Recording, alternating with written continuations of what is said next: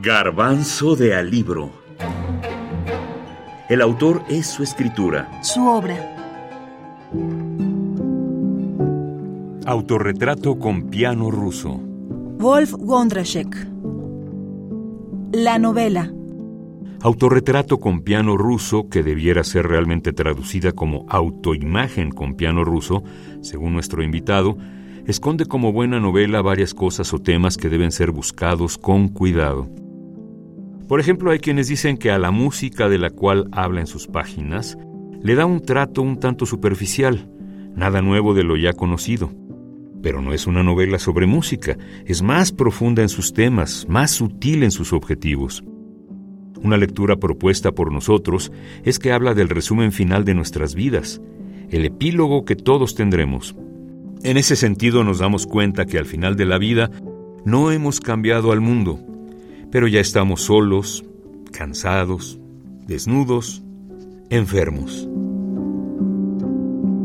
Mire, yo creo que detrás de esa novela se esconde algo más. Es una eh, novela muy sutil, inclusive eh, está jugando con diálogos que a veces uno no sabe quién está hablando, o el, el, el autor o eh, el ruso, eh, pero claro, eso es, totalmente intencional, porque ahí creo que con esta obra Bondrachek se ahorró un poco parte de una autobiografía, porque muchas cosas son eh, muy autobiográficos, otras no. Toda la parte del ruso y esas características. El ruso no es muy amable, dice, o eh, es, es la historia de un pianista que antes era muy famoso, que tocaba en todos los lugares del mundo, eh, y confiesa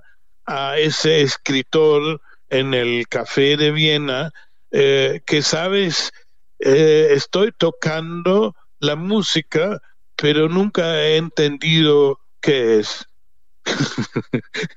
es decir, que ahí el libro está lleno de esas alusiones que tienen una profundidad tan sorprendente y, es una, una fuente de sabidurías y muchos críticos ya encontraron algunas, algún, algunos, algunas citas o también algunas anécdotas, anécdotas que cuenta eh, que cuenta la novela, pero ahí eh, dicen, interpretan que es muy superficial. El autor, que no entiende mucho de música, está tocando temas muy superficiales como eh, un concierto de Beethoven o algo de Shostakovich, que ya todo el mundo sabe, y con eso queda. Pero no es cierto, hay que leerlo muy bien, que tiene sutilidades que van mucho más eh, mucho más profundo.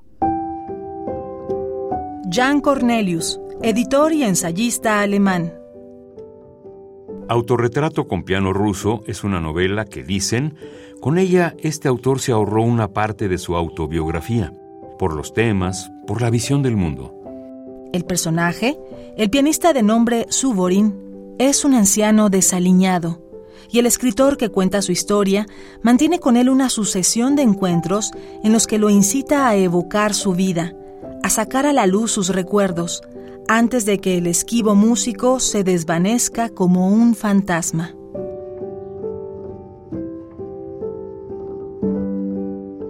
Su mano derecha, que una vez fue una zarpa, juega con un cigarrillo que los médicos le han prohibido fumar.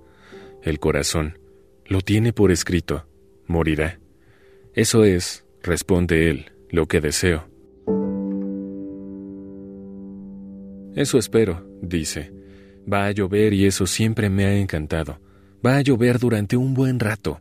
Va a llover en la oscuridad, bajo las estrellas. No creo en Dios. Soy otro tipo de creyente, a la antigua. Wolf Wondrashek, Autorretrato con piano ruso. Editorial Anagrama, España 2021.